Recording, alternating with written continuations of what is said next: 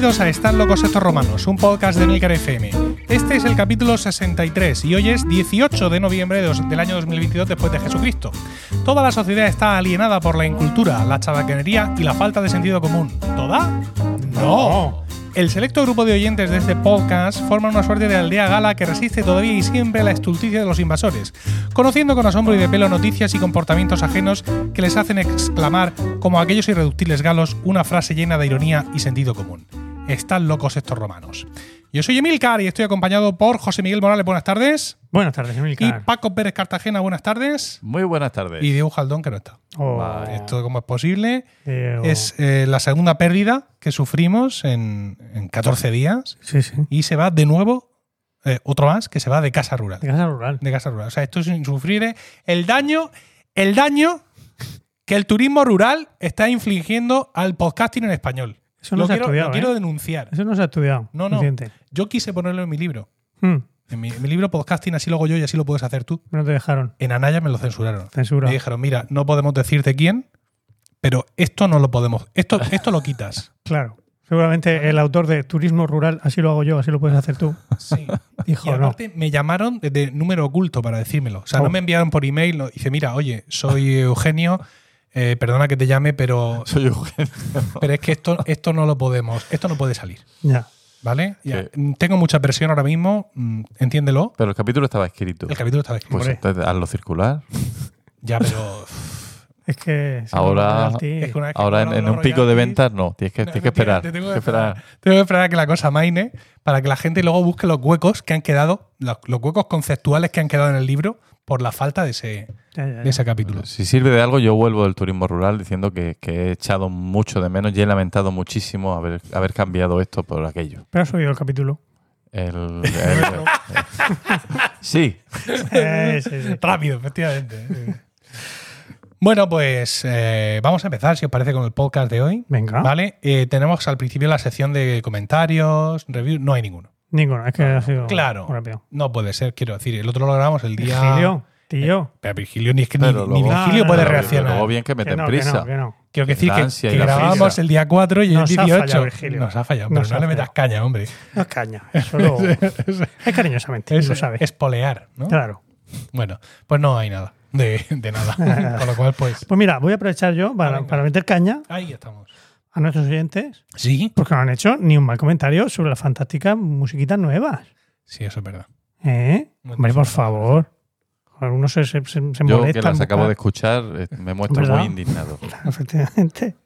Es cierto. No sé, es así, decid algo, lo que sea, o vaya mierda podéis decir. un dado. Seguramente hay gente que en este momento diga, ¿qué música nueva? es?". Efectivamente, ya. Sí, Un poco de Posible. desconcierto sí puede haber. Sí. Sí. Podría. Bueno, ya lo hubo en la- en el capítulo anterior cuando estando aquí con esto. Le di al sabía primer botón y fue todo. ¡ah! Y a ver, a ver cómo era la mía. Eso se Ah, prepara. sí, sí. Eso hay que prepararlo. Sí, bueno. Bueno, queda eso. Oye, pues mira, voy a aprovechar que no tenemos comentarios ni nada de eso para Mm. em, adelantarme un poco a mi sección y hacer un epílogo ¿no? Mm, de mi sección del capítulo anterior. Ah, En el capítulo anterior, como bien sabe Paco, hablé de los últimos Lo cacharros leí en el Discord. de hogar y cocina que me he comprado, ¿no? Una Sí. serie, un- una sección aclamada por crítica y público. Sin duda, no sí. hemos todavía comprobado si habéis hecho mucho clic en los enlaces afiliados y la cena de hoy, de momento, va a correr de nuestros Está en bolsillos. el aire. Pero mm, dependemos de vosotros. ¿vale? oyentes miran mucho el set. Sí, efectivamente, alimenta un romano. Eh, entonces hay otro, hay otro chisme que ya estaba pedido el Mm. día de, aquel, de aquella grabación, pero que me llegó después. Oh, Es el chisme de cortar queso. hombre. claro. ¿Vale? ¿Eso no es un cuchillo así? No, no, hombre, que vas a cortar queso con un cuchillo. Estás Hay loco. cuchillos especiales para el queso. A ver, esto eso. consiste en una, en una tabla de plástico, Ajá. ¿vale? Y en el extremo derecho de la tabla, en este caso, es para diestros. Como puede ver José Miguel, los, los zurdos estáis siempre excluidos. luego, que- que-. Ahí eh, con- con- lleva una, una guillotina. ¿no? Lo que conocemos como una guillotina, que va cogida con una bisagra circular y sube y baja, sube y baja. Entonces, en la tabla de plástico tienes también un accesorio, una especie de rueda, con lo cual vas a regular la distancia que de la tabla a una especie de soporte Ajá. se produce. ¿Con esto qué haces? Determinar el grosor de la loncha. Vamos. Entonces tú vas empujando el queso que has puesto encima de la tabla contra ese soporte, bajas la, La guillotina, guillotina. que corta el queso y pasa por entre el soporte y la tabla, trozo de queso que cae al suelo, empujón a la, a- al, al bloque de queso, clac, clac, clac, clac, clac, clac, clac. Y todos igualitos. Sí, ¿Y no se pega no se pega el queso a la guillotina? depende del queso. Claro. El queso curado de oveja mm, con olor a trufa, ¿vale? Mm. Que cuesta como tinta de impresora, no. El queso Abarty se pega a su puta madre, evidentemente. porque es una Hay que ponerle una- un- unos huequecitos a la esa, al- como los cuchillos especiales para cortar queso. Que los no tienen, existen. Que no existen, pero Sí. lo tienen. Unos huecos en el para que entre el aire por ahí. Sí. A se ver, yo hice una investigación somera. Mm. ¿Para qué engañarnos? Sí. En Amazon y había dispositivos de unos precios increíbles. Este Mm. me costó, para tu satisfacción, José Miguel, 18 euros. 18 euritos de nada. Pero el ¿eh? problema que tiene este dispositivo Un es poco más que el cable. el este. mantenimiento es súper caro. Mantenimiento. Sí. Si se rompe el cable. No, el mantenimiento de la tabla de quesos es muy caro. ¿Por qué? Porque una tabla un- o un accesorio de cortar una queso. suscripción de 25 euros no, al mes. ¿Qué necesita? ¿Qué necesita para funcionar? Queso. Queso que cortar. Entonces, en, en casa somos muy queseros y compramos quesos de diversa naturaleza, queso de oveja, queso nos gusta adornarnos con los quesos. Sí. Y generalmente, pues ese queso tiene una duración en el Ya. espacio y en el tiempo. Ajá. Con este chisme, tú te enganchas ahí y empiezas clac, clac, clac, clac, clac, clac, clac, clac, clac, clac, y de pronto, te das cuenta. ¿dónde está el queso? Pero bueno, el truco está re- reducir el grosor a un milímetro, a medio milímetro, Corto más. que se quede como papel de fumar. Eso. Entonces, Eso, es eso muy bien. interesante Queso. porque en casa compramos queso Abarty, por ejemplo, en Sí. lonchas, lonchas generosas Sí. en cuanto a superficie, Ya- en- ya en loncheado. hectómetros. Sí, sí, sí. Mm. Y claro, como esto va, es como la risa, que va por barrios, Mm. hay veces que mis niños consumen mucho de ese queso para sus bocadillos y hay veces que no. Mm. Y me he dado cuenta que el queso Abarty em, y cualquier queso en bloque, evidentemente, dura más que si Ah. lo compras loncheado. Claro. Con lo cual yo ahora ya compro el queso en bloque y con el pin, pin, pin, pin, pin, lo corto. Mira tú. Enlace en las notas del programa. Yo, Ah, bueno. ¿Puedo yo también hablar de un nuevo accesorio que he comprado? Por favor. Una co- cocotte. Oh, Co- Cocot, ¿eso qué es? La cocotte es una olla de hierro colado Mm. que pesa 7-8 kilos y que se usa para guisos que salen extraordinariamente ricos, jugosos y tal, siendo una, una de las recetas estrella de, de mi familia el pollo a la cocotte. Tú metes un pollo entero, le echas alguna cosa más que no me acuerdo, durante, y- durante tres días. está tres días, lo dejas, no hace falta ni que lo caliente, mismo va fermentando. Eh, está súper barato en el Carrefour, por, por cierto. Y decía, ¿por qué está tan barato? De, de 70 euros que vale una cocotte buena a 39. Sí. La respuesta es porque la cocotte, la que está rebajada, es ovalada. Y entonces no termina de entrar bien El en los. pollo en el- familiar. no, no, el pollo entra perfectamente. El pollo va- es ovalado de toda la vida. Lo que no entra es la cocotte en, lo- en los fuegos, que ya no son Ah, fuegos de la, de la- de la encimera, inducción, de sí. la inducción o de lo que sea. Sí. Y por eso, en cambio, hay una circular que esa está a 70 euros. Qué cabrones. Sí. Pero yo en, en la mía lo he comprobado y prácticamente, prácticamente lo mm, toca completar. Oye, ¿y. Cocotte es marca como Thermomix? No, ¿O cocotte es, es yogur. Es gentilicio. Esta marca de cocotte no sé cuál es. Vale. Y va enmaltada en blanco por dentro, lo que da un toque muy sofisticado a Ujú. vuestros Pero, pollos. pero es oblonga. O sea, es oblonga, Claro. bueno, oblonga eh, ovoidal. Bueno. Vale, pues tú tienes algo que comentar, alguna compra, No, no. algún- algo de ropa interior. He comprado esta mañana a mi hija 10 pulseras rockeras en el, en el Amazon. Así. Bien. Porque me ha, me ha llegado muy llorosa esta mañana Sí. porque el ratoncito Pérez Sí. le ha dejado un estúpido billete de 5 euros y ella quería una pulsera rockera. Claro. Yo, El para siempre le he dicho, tú, lo compras tú. trae pa' acá los 5 euros. Y, y, y- ¿Cuándo se espera la llegada de la pulsera rockera? El lunes, El, el lunes. lunes. Sí. Va a ser un fin de semana amargo en casa 10 del otro pulseras Sí. por 12 euros. O sea, a 1,20 la pulsera. Ah, Avisa a la próxima.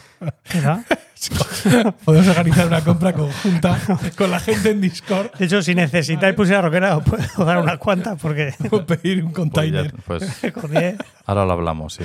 Venga, vamos a empezar ya porque esto de momento no era sección ni nada, pero vamos a empezar. Venga, voy yo.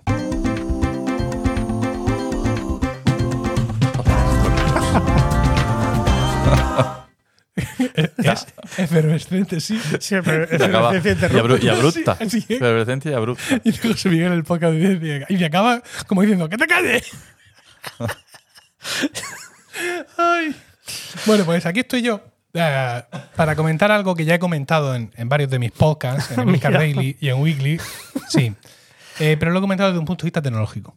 Ah, Ya vas a buscar el perfil humano. Y ahora, efectivamente, ya voy a buscar la cosa mm, sociológica e incluso laboral.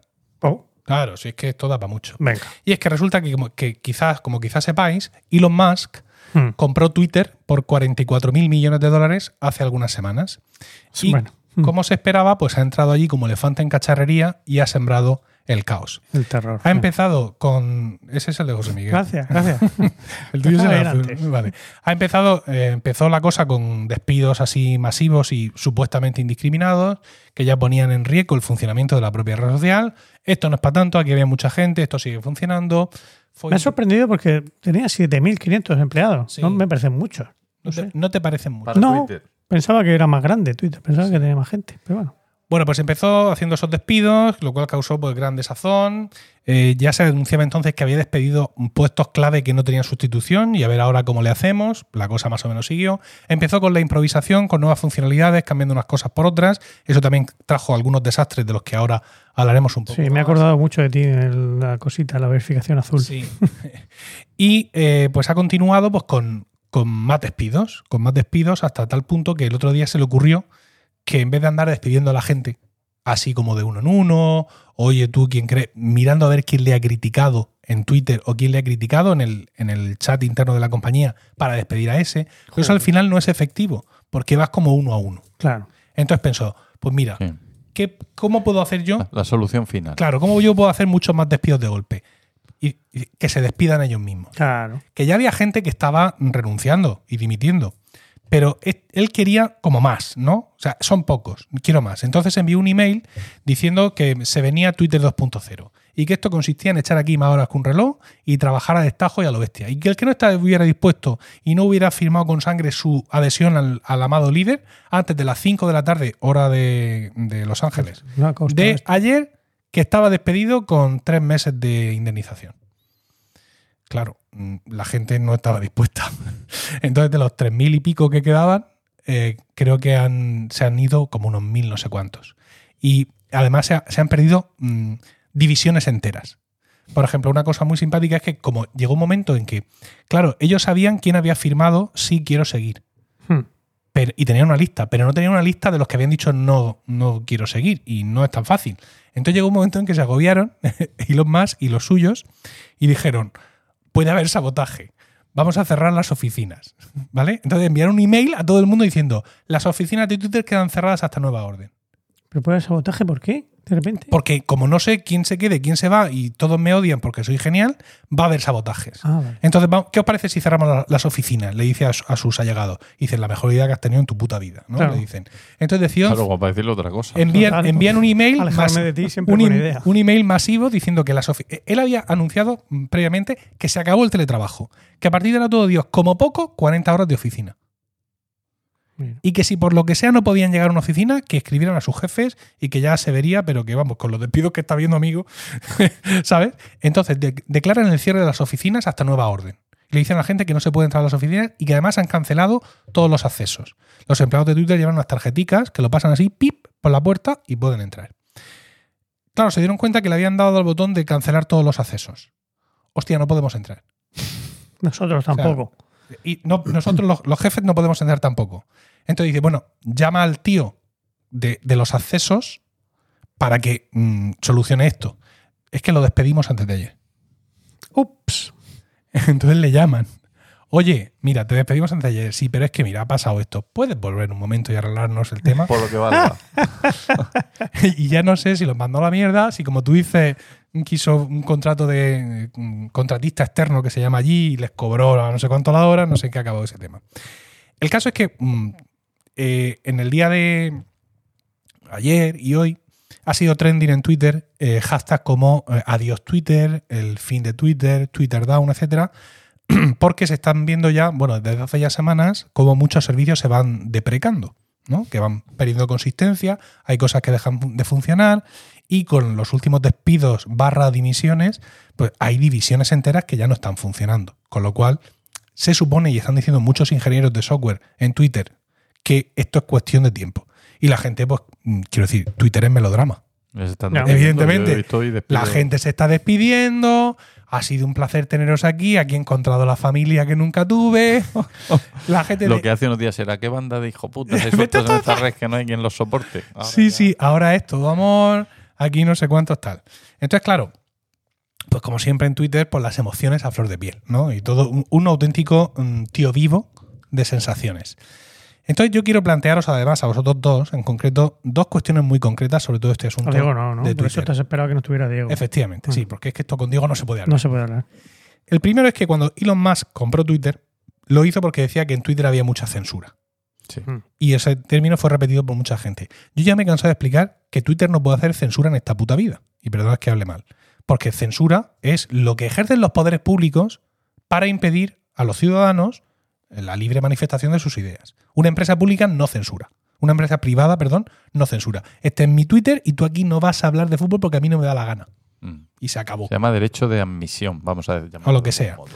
Y que además esa, esa censura de Twitter tenía un sesgo político muy claro. Mm.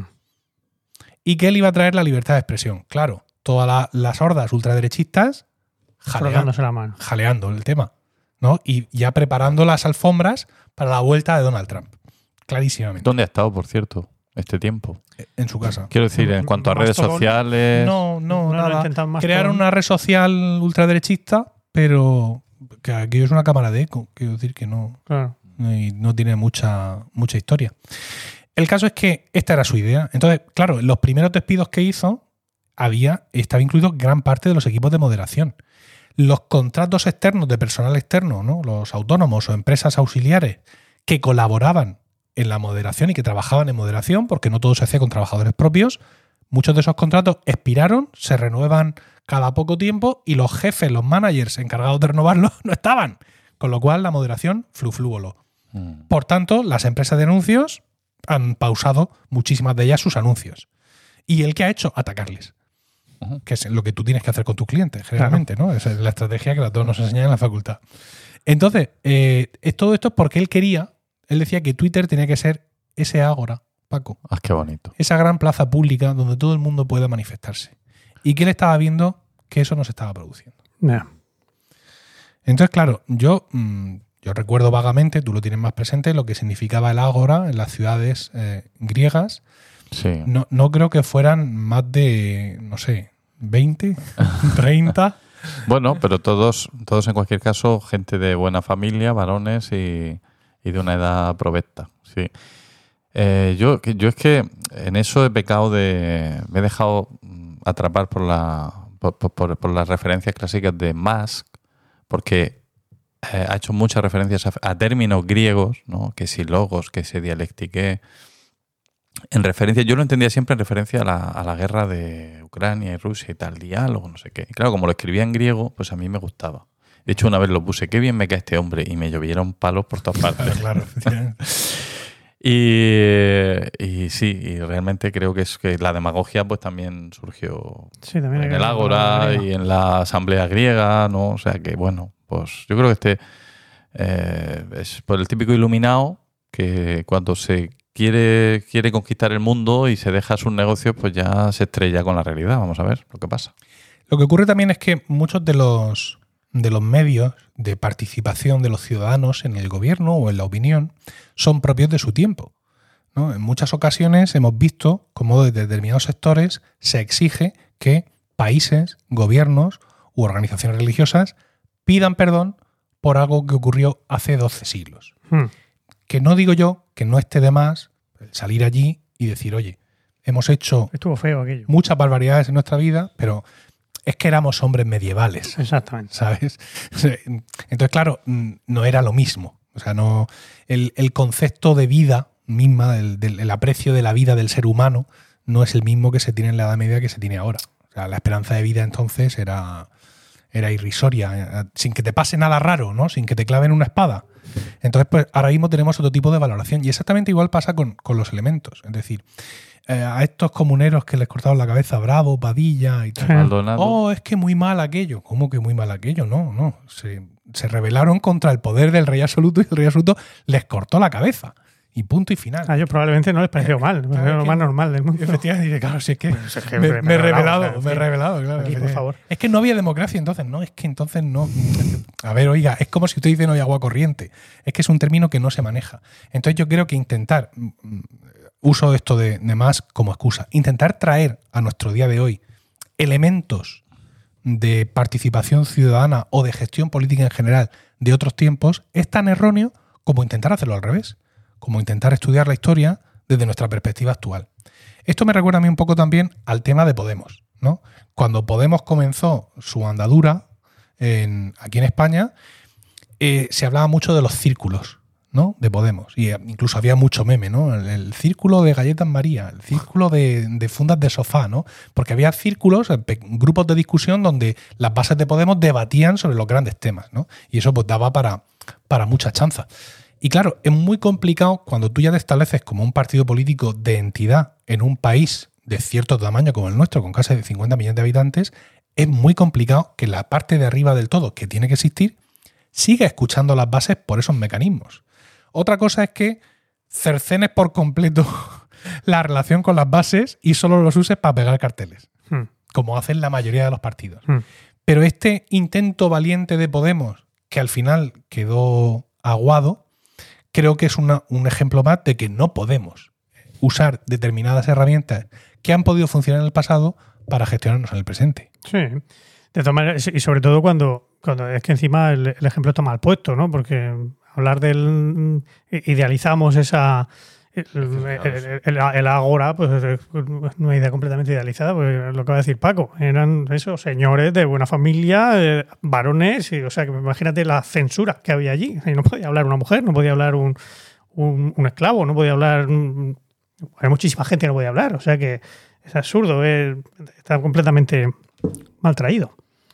Luego hay otra cuestión y es que la gente pues sigue queriendo mm, moverse. Es decir, la idea de Twitter no existía antes ni ha existido a continuación. Es decir, no hay redes sociales alternativas a Twitter que funcionen como Twitter y la gente parece que quiere buscar eso. O sea, nos gusta Twitter. De hecho, se está mm, pidiendo a, lo- a todos estos ingenieros, porque han despedido ingenieros para hacer tres o cuatro Twitters, ¿no? Eh, Haced lo mismo, ¿no? No se ha llevado a nadie en un disquete el código fuente. De hecho, mm, el, el creador de, de Monkey Island, El juego. del juego, ha dicho en un tweet que, dado que Elon Musk ha dicho que esto de Twitter no es muy difícil de hacer y que tampoco requiere tanta ciencia, dice yo que sé Python, que es un lenguaje de programación, este fin de semana me voy a poner.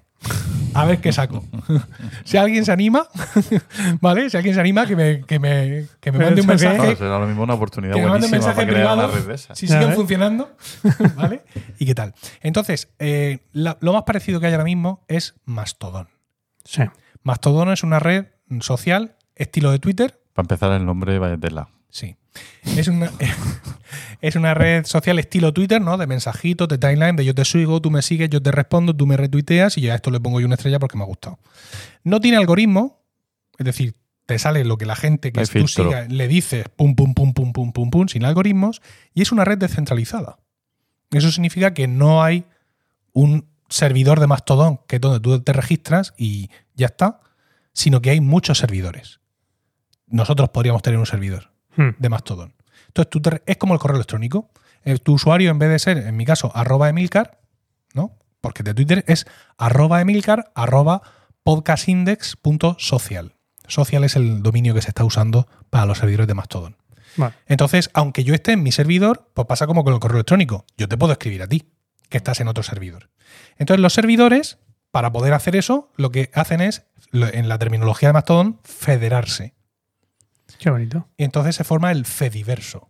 Oh, Aquí ya te has quedado con el culo torcido.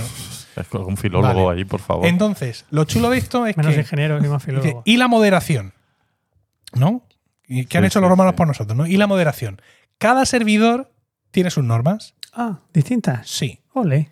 Entonces, por ejemplo, hay servidores, hay algunos en España, muy de extrema izquierda. Entonces, si tú te has abierto en una cuenta en ese servidor y de pronto tuiteas, "Mm, me he comprado otro HomePod mini para hacer pareja con el anterior, el administrador, que está un poco mal de lo suyo, te cierra la cuenta y te acusa de ser pilar del capitalismo.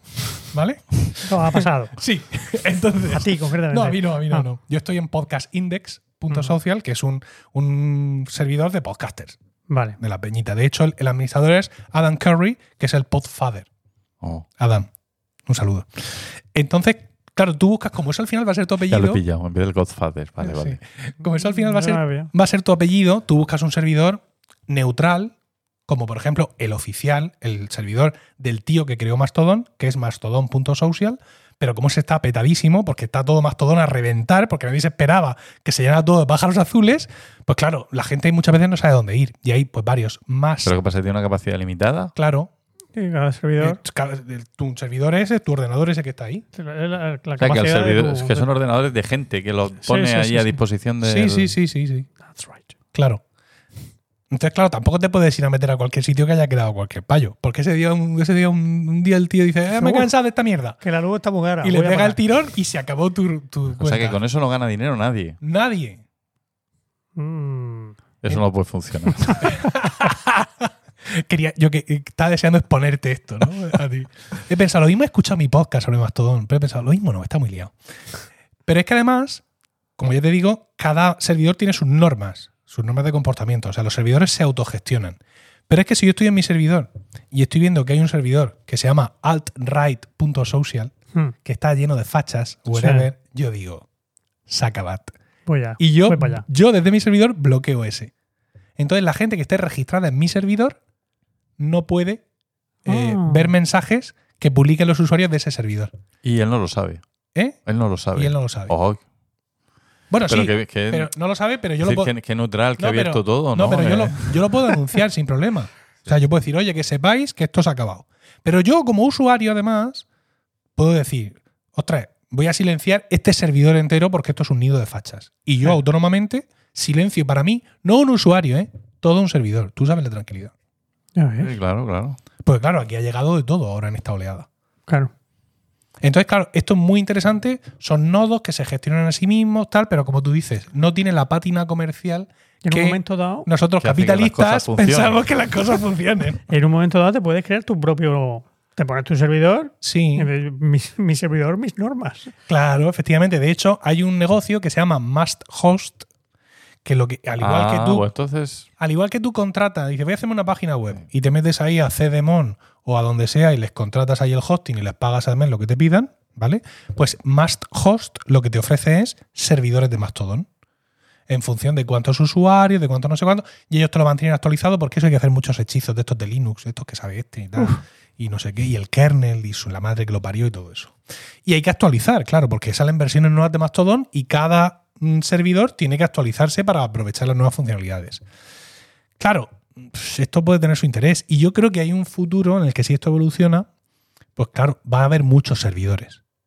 Es decir, por ejemplo, la Universidad de Murcia va a crear su servidor de Mastodon para que sus trabajadores, mm, profesores, alumnos tengan su cuenta de Mastodon de la Universidad de Murcia, por ejemplo. Eh, ya hay periódicos que están creando su servidor de Mastodon como una manera además también de verificar a sus periodistas. ¿No? O sea, este tiene una cuenta aquí, en mi servidor, que es un servidor mío Garantizo. del New York Times, que, del cual no puede venir cualquiera a registrarse. Entonces, claro, esto es otro punto de vista de la comunicación social, ¿no? Es decir, vale, nos hemos retirado un poco nuestros cuarteles de invierno, o sea, no estamos todos en la plaza, pero estamos en los balcones, ¿vale? Y yo cuando aquel del que el balcón dice algo que no me interesa, pues yo giro la cabecita, así, para no escucharlo, y sigo hablando con los de los demás balcones. Mm. A mí me parece, tecnológicamente, y eso que no entiendo ni la mitad, me parece mm, muy excitante. Pero desde el punto de vista del conocimiento de trenzar conocimiento entre todo esto, me parece maravilloso. No, no compartís mi entusiasmo. José. Yo sí. Tampoco. No, sí, es verdad. Me parece eh, muy flexible. Es la cosa, ¿no? Eh, no, no quiero hacer hincapié en, la- en la idea de, de antes. Eh, Tienes siempre la posibilidad, porque no- no- mm, tampoco será muy caro federarse ni nada de eso, No, ¿no? no, no. Eh, no tiene coste ninguno, gratis. nada. O sea que- Solo el coste de tu servidor. Y el servidor mm, no, puede ser tampoco nada muy costoso de tener en casa. Quiero decir que no es un programita que. Mira, Gabriel Viso, mm, querido amigo y podcaster que está en Australia, se ha hecho él su propio servidor allí en un ordenador que tenía, en una instancia no sé qué, y se lo ha montado en su casa. monta su casa. Y él tiene claro. su propio servidor. Entonces, ¿qué ventaja tiene, por ejemplo, esto con respecto a yo creo un grupo de Telegram sobre este tema y yo soy el administrador, tengo la sartén por el mango y si alguno me toca las narices lo he hecho. Vamos a hablar de esto. Vale, ¿cómo entra gente nueva ahí? ¿Cómo entra gente? Pues a través de un enlace, no tengo que, ¿Que saber sus que lo, datos. ¿Que lo pones dónde? Y ahora dice, en Twitter. No, es ¿Cómo consigues usuarios nuevos? Pues yo, pues el enlace de Telegram se lo envío a quien me lo pida, no a través de Twitter. ¿Y cómo saben que existe tu grupo y te lo piden? El enlace. Pues porque como es muy interesante, eso va a correr como la Como la pólvora. pólvora, vale. Si es realmente Tu interesante, modelo de, de tu modelo de negocio se basa pero en es que boca no boca. es un negocio. Vale, vale, vale. No, pero quiero decir, aparte de eso, del tema de la facilidad de difundir, ¿cuál sería la diferencia práctica concreta? Te voy a poner otro ejemplo ahora mismo, ¿vale? Resulta que yo en, en Mastodon yo veo mi timeline, la gente que a la que yo sigo, ¿vale? Y los veo ahí. Pero tengo estos dos timelines. Uno es el local. Si pincho ahí, veo todo lo que está diciendo la gente de mi servidor. Y luego está el timeline federado. Si pincho ahí, veo todo lo que está diciendo todo el mundo. Si tú creas un servidor que se llame classical.social, un servidor centrado en el estudio, difusión de las lenguas clásicas, los que se te van a dar de alta ahí son todos estudiosos, profesionales de las lenguas clásicas. Y la mayoría de sus mensajes van a versar sobre eso. Entonces, independientemente de, que luego ellos sigan a la cuenta del país o a la del Real Madrid, sus tweets van a ser todos del mismo tema. Y ese timeline local va a ser de un valor espectacular para las lenguas clásicas. Incluso aunque no tuviera relación con el resto del Fediverso.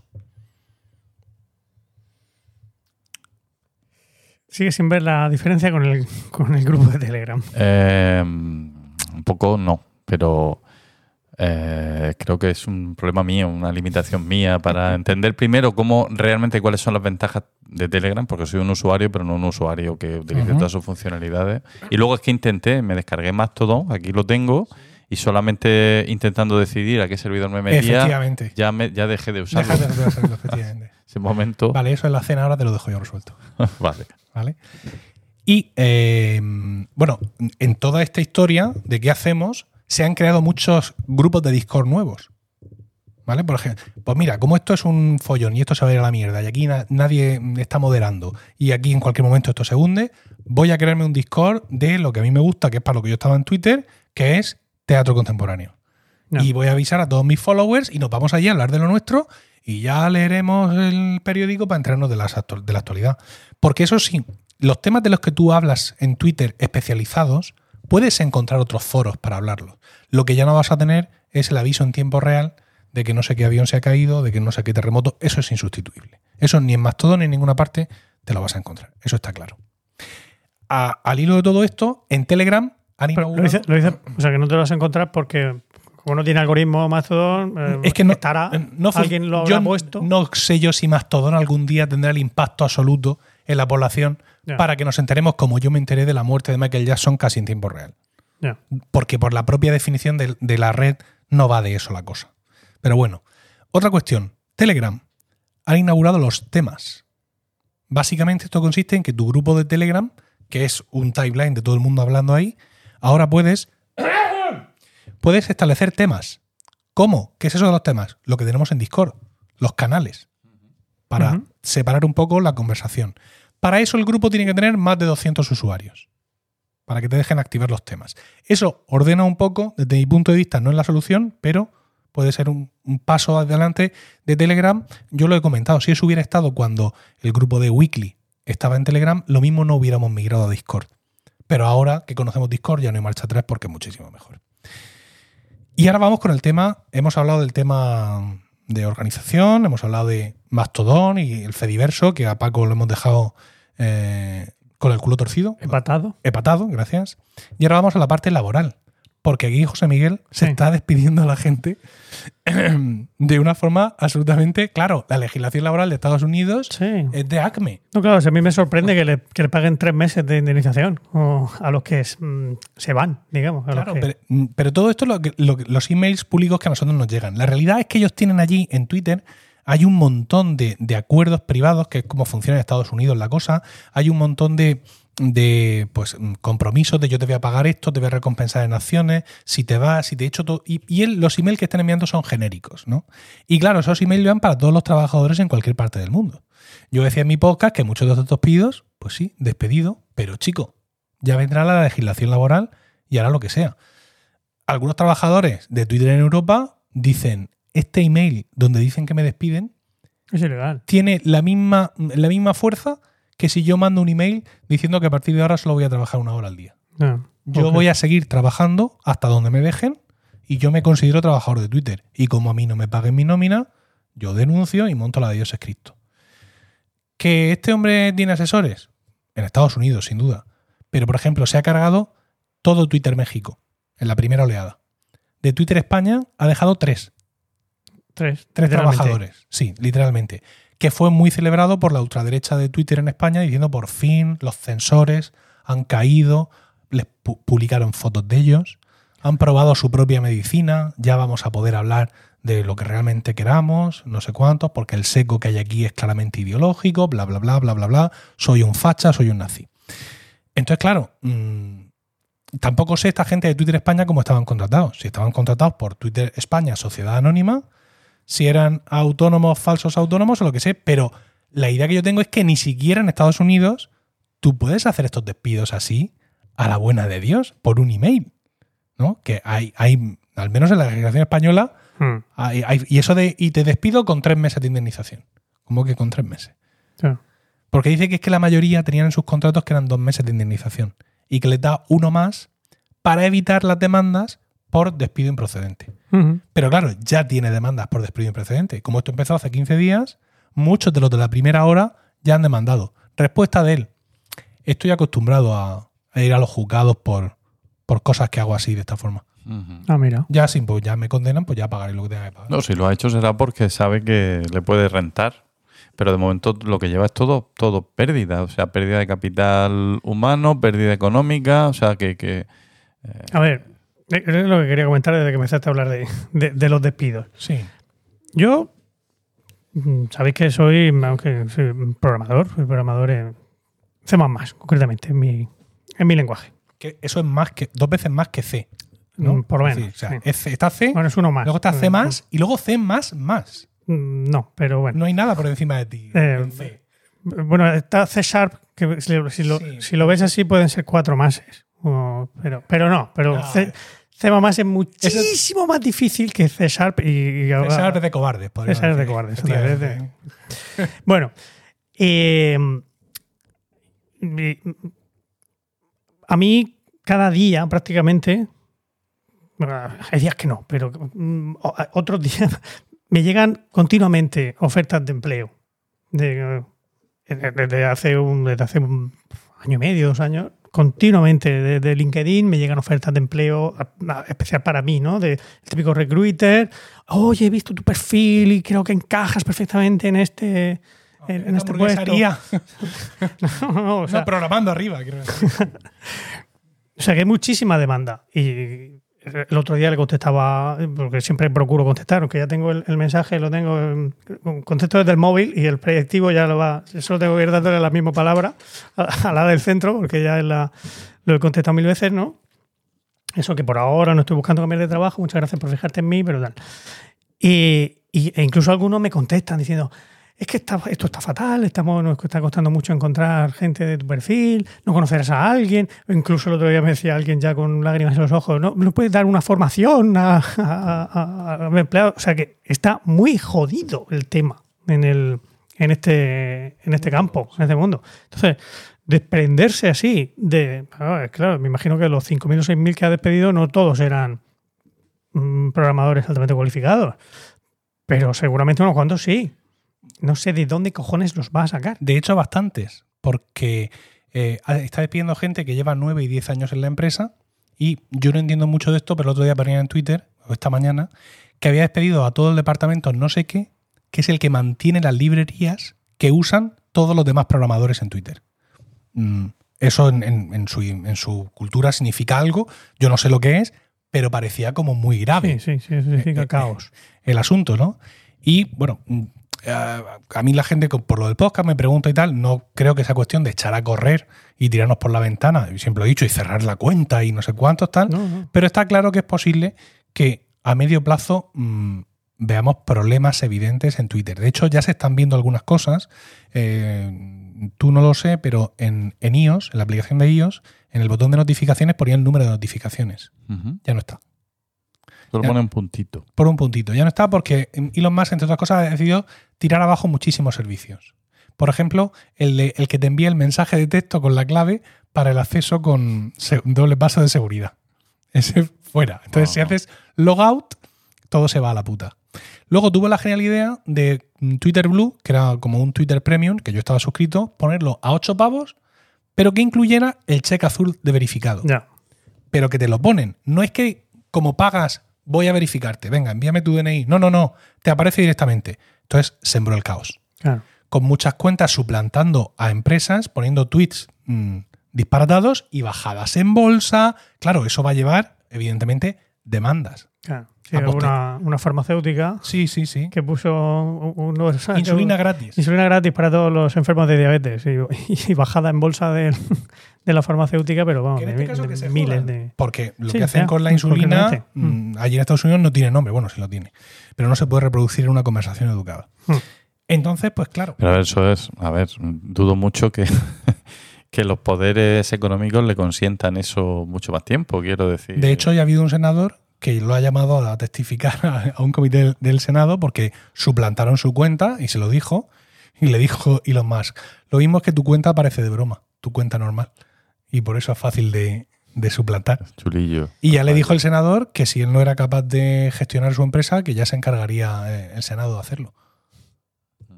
Claro. Entonces, pues, está haciendo, ha quitado muchas cosas del medio con la intención de hacer Twitter más ligero y de que esto funcione. Aquí hay muchas cosas que no valen para nada. Eh, cuando tú publicas un tweet y pone abajo desde Twitter para iPhone o desde no sé cuánto. Mm. Eso fuera, porque eso para qué lo quiere la gente. Y pim, pim, pim, pim, quitando un montón de cosas, muchas de las cuales realmente no sabe para qué valen. Y el servicio poco a poco, pues está. Na- Nadie absolutamente le está aconsejando ni asesorando, es él que se le ocurre un día. No, él tiene una camarilla de asesores, pero son es su abogado. eh, pero Ah. técnico, Bueno, ¿alguno y, habrá, habrá algún técnico. y la mebota es que, que, que saben cómo hay que tratar a ese tío, que es decirle que sí a todo, porque si no te echa.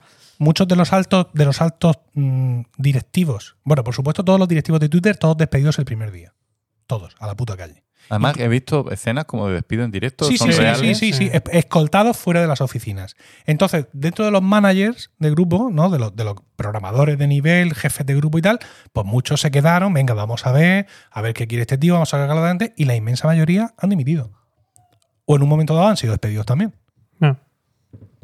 Por ejemplo, mm, quería despedir a todo el mundo antes del 1 de noviembre. Porque el 1 de noviembre era la fecha que aparecía en el contrato de muchísimos de ellos para recibir una gran compensación en acciones. Y dijo, los despido antes y, y me ahorro la compensación en acciones. Entonces, del departamento se tiraron dos o tres días haciéndole cuentas de lo imposible que era decidir en dos días a quién despedir y del elevadísimo coste en demandas y en indemnizaciones que iba a tener lugar esos despidos. Que si él quería despedir, pues que muy bien, porque era el dueño, pero que, que se esperara un poco. Entonces dijo, venga, vale, vamos a hacer el listado y ya despediremos mm, cuando haya que despedir. Pero quiero que se investigue si todos estos trabajadores que van a recibir las acciones son seres humanos. ¿Qué? Sí, porque él tenía la teoría de que muchos trabajadores de Twitter, como se están trabajando en remoto, muchos de ellos, que realmente no existían, Ajá. que eran trabajadores fantasmas. Eran bots, como, como las cuentas de Twitter. Entonces, el jefe de contabilidad y nóminas se encargó de verificar uno por uno la existencia como seres humanos de los trabajadores, le dio el informe, se pagaron las acciones y despidió al jefe de contabilidad. Pues nada. Después de comprobar que era humano también. Sí. De contabilidad. Él lo tenía allí delante. Ya, bueno. Sí. Y Claro, efectivamente. Lo mismo era, un- contable- era un replicante. los contables. Nada, terribles. soy- Somos terribles. Bueno, pues este es el festival. Pues nada. Tú llevas tiempo sin portar por Twitter. Sí, sí, sí. No, yo es que me lo dejé. Porque me subía la tensión. Claro. Me lo, me lo recomendó. Y tú si estás ahí con tus cosas, tuitero, tú Pero sí, estás con tus cosas No clásicas ahí, escribo tú dices, nunca o retuiteo dices, mucho. Canastos y otras cosas en griego. Pero a mí sí me gusta. Me gusta mucho Twitter. Me informo. Es por donde yo me informo. Por Twitter. Sí, yo lo hacía antes, pero es que. Es que. Al final termino mirando los, los comentarios. Y ese, es, ese es mi error. Pero yo, al final, yo me pongo el, mi timeline a mi gusto, ¿no? Que solo me Sí. lleguen a. Pero luego siempre acabo. Se te a ver- cuela A ver qué han dicho. Y le doy ahí y empiezo a ver. Y, y claro, entonces me, me lleva a los Ya, En el demonios. momento que ves el, el tuit principal o la noticia, ya, ya, ya sabes lo que, lo que vas a ver Sí, escrito supuesto. ahí. Entonces entras para no lo podía evitar. mortificarte. Bueno, Claro, por supuesto, hay por mucha, dejé de entrar. hay mucha gente en Twitter alabando a Elon Musk, diciendo que esto es lo que tenía que hacer, que todos estos programas son todos unos candules, que si alguien habla mal de ti, que por qué lo vas a querer trabajando para ti, y que está construyendo el Twitter del futuro, y claro, están lloviendo mm, on- ondoradas de hostias en todas las direcciones, claro, evidentemente. Ah, yo ya te digo, les deseo mucha suerte. eh, conseguir reponer a la mitad de. ¿Y por qué, por qué has reemplazado? O sea, ¿con qué has reemplazado tu Twitter? Yo. eh, no, ¿No hay reemplazo? no, con- ve- veo los periódicos yo. Sí, mi yo, bueno, yo también veo periódicos, pero No, no, no hay otra red social que haya cubierto ese hueco. No. pues nada. Eso decía el otro día un tío en Twitter, decía que más que irse a Mastodon, lo que va a haber es si no se va a ningún lado. Y se desengancha Sí. De este tipo de, eh, de redes sociales. Bueno, es verdad que me abrí una cuenta de no. TikTok Ah, sí, claro. y veo vídeos y tal, pero no, pero no es lo mismo. No es para informarse, es para. ¿No es igual? No, No, no, no. son vídeos y ya está. Son vídeos, pero que son muy instructivos. Los que los- tardas al un- final he educado un poquito a mí. Claro, tardas unos días en quitarte los culos de en medio. Sí. Si eso es lo que te interesa, quitarte los culos. Mm. Pero cuando tú lo educas, ¿en qué te ves para ver un culo cuando te apetece? Sí, sí, no, pero, pero, no sirve para eso, para enterarte de la muerte de Michael Jackson en directo. En absoluto. Te puedes enterar de cómo funciona el universo, así, rápidamente, pero de Michael Jackson nada. Bueno, yo supongo que esto no será todo, digamos, tan agorero como mucha gente dice desde el punto de vista técnico de que Twitter va a desaparecer. Hay gente descargándose todos sus datos de Twitter para no perderlos. Tampoco creo que vaya a ir todo espectacular y que no vayamos a notar nada y que vaya a ser un Twitter incluso mejor. Pero hay una realidad y es que el Mundial de Fútbol, que es el evento deportivo más importante de la humanidad, empieza el domingo. Eso sí. Y si hay, Yo ahora empiezo a tu verdadero tema, ¿no? y si hay Después de un- 45 minutos. sí, y si hay una piedra de toque para Twitter y cualquier red social, es el Mundial de Fútbol. Hmm. Así que a quien Dios se la dé, que San Pedro se la bendiga. Ya, Wow. ¿Seguimos? Venga. por favor. ¿Y con quién seguimos? Con El el verde el el verde que que hoy, era- El que es hoy- el 3. el verde que hoy el es 3. azul.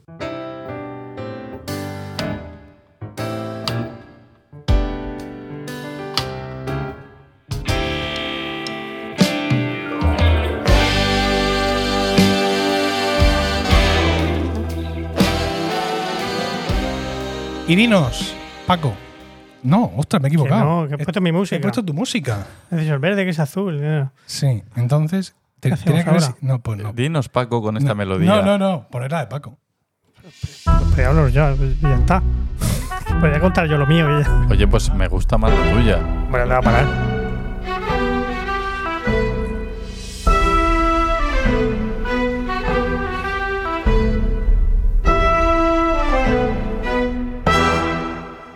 Poco larga, pero bien. Bien. Y ahora sí. Y dinos, Paco, ¿de qué nos vas a hablar hoy? Bueno, pues como no está Diego, Sí, voy a homenajearle haciendo una sección de esas que le gustan a él. pero esto no es así. Al No. que falta se le critica. Bueno, Y pero- no le hemos criticado nada. Bueno, pues No. a lo mejor, si quien bien entienda, puede detectar en mi sección una especie de crítica a Diego. Ah, ¿Vale? Así me aseguro de que me escucháis hasta el final. Sutil. Sutil, Pero es que totalmente generalmente sutil. aquí al que no viene decimos, hijo puta, desertor. Vale, pues queda dicho, Diego, eres un cabrón. Ahí estamos. Eh. Venga, ahora, con tu sección. Comienzo por el título peliculero de como a Diego le gusta. Isla de la Pasión.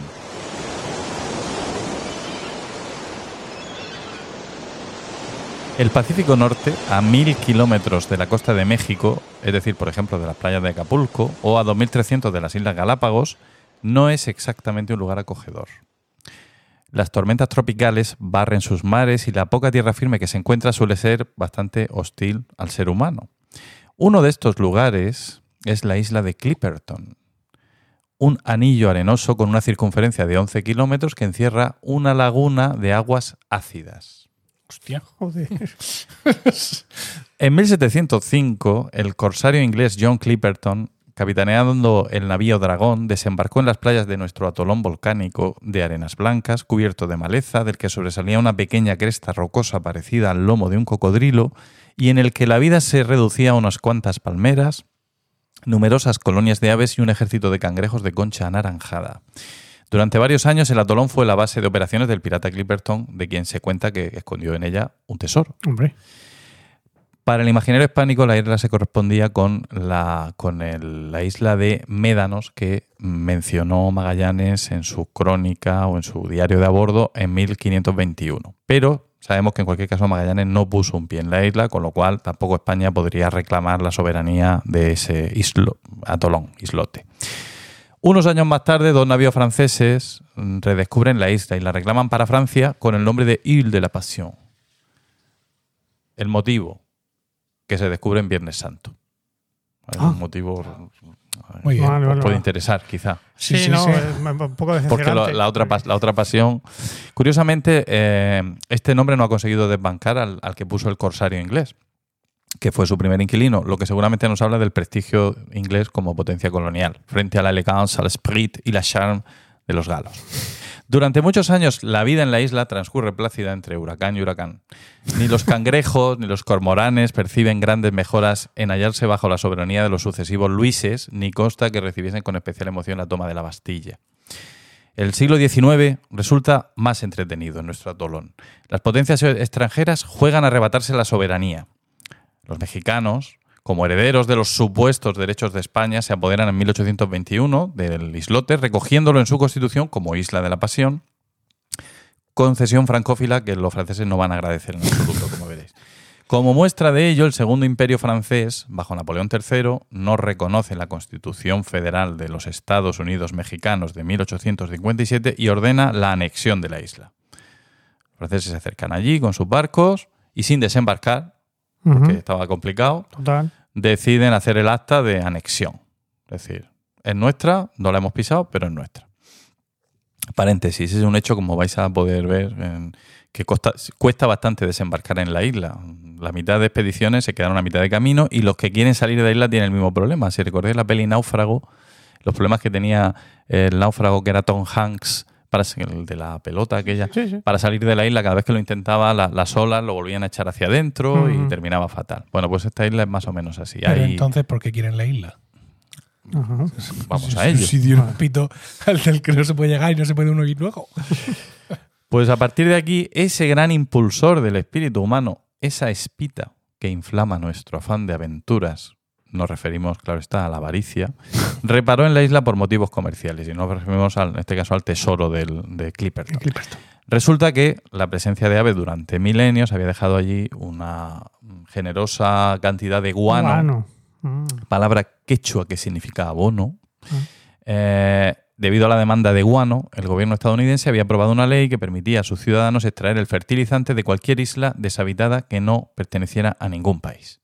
De hecho, la mejoraron después, mm, declarando que podía ser suya mm, por el hecho de tener guano De los Estados Unidos de América. de América, no mexicanos. En 1883, un grupo de promotores de San Francisco que buscaban inversionistas afirmaron, probablemente sin saberlo en realidad, pero porque así conseguían inversiones, que el guano de Clipperton tendría un valor de 50 millones de dólares de la época. Por ejemplo. Cuidado. Claro, enseguida reunieron 50 capital. ¿no? millones de mierda de pájaro.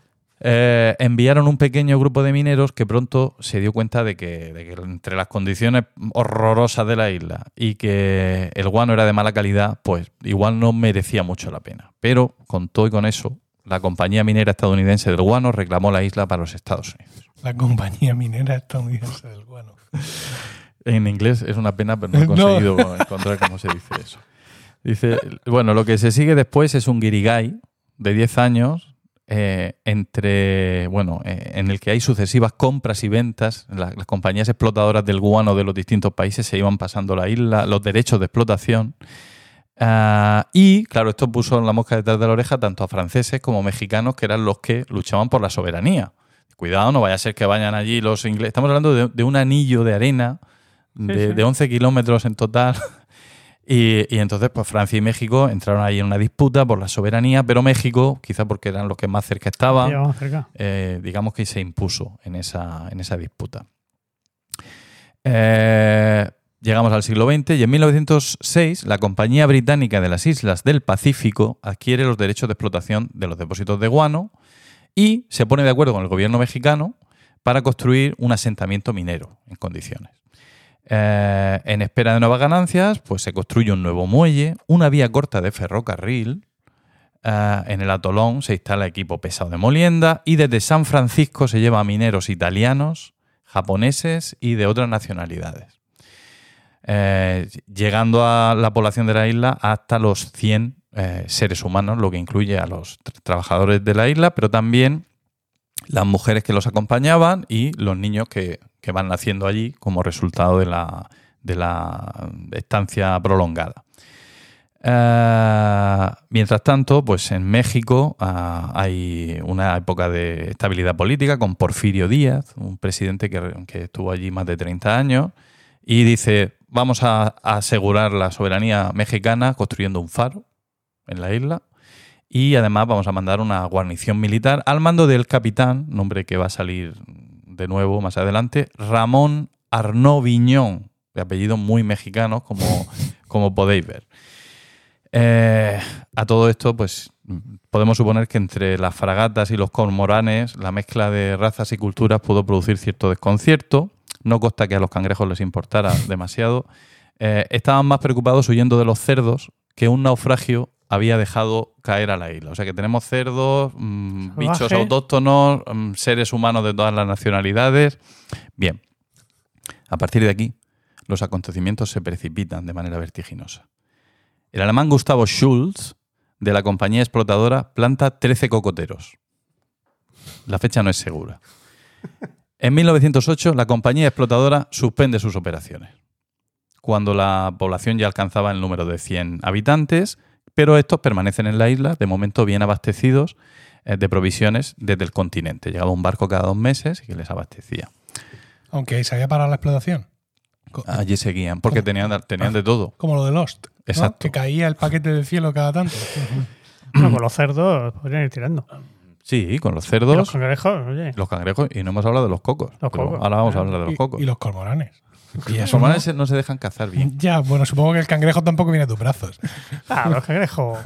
El- Los cangrejos se los comían, los, ce- los cerdos se alimentaban de cangrejos y eso diezmó mucho a la población de cangrejos. Ah, no hemos claro. hablado de eso, pero bueno. Ahora Pa- ya, quizá para otro ahora ya día. no están tan Sí. pasotas los cangrejos, ¿no? Eh, que- Ahora ya. Bueno, pues la Revolución Mexicana de 1910 suspende el envío de provisiones a la isla. Claro. Eh, entonces se produce una desconexión del mundo. Los habitantes de la isla se quedan allí sobreviviendo con las provisiones que tenían racionadas y con lo que podían pescar de animales autóctonos y sobrevenidos Los cerdos y los. y evitando el escorbuto gracias a la producción de cocos. Demos las gracias de nuevo a Gustavo Schultz.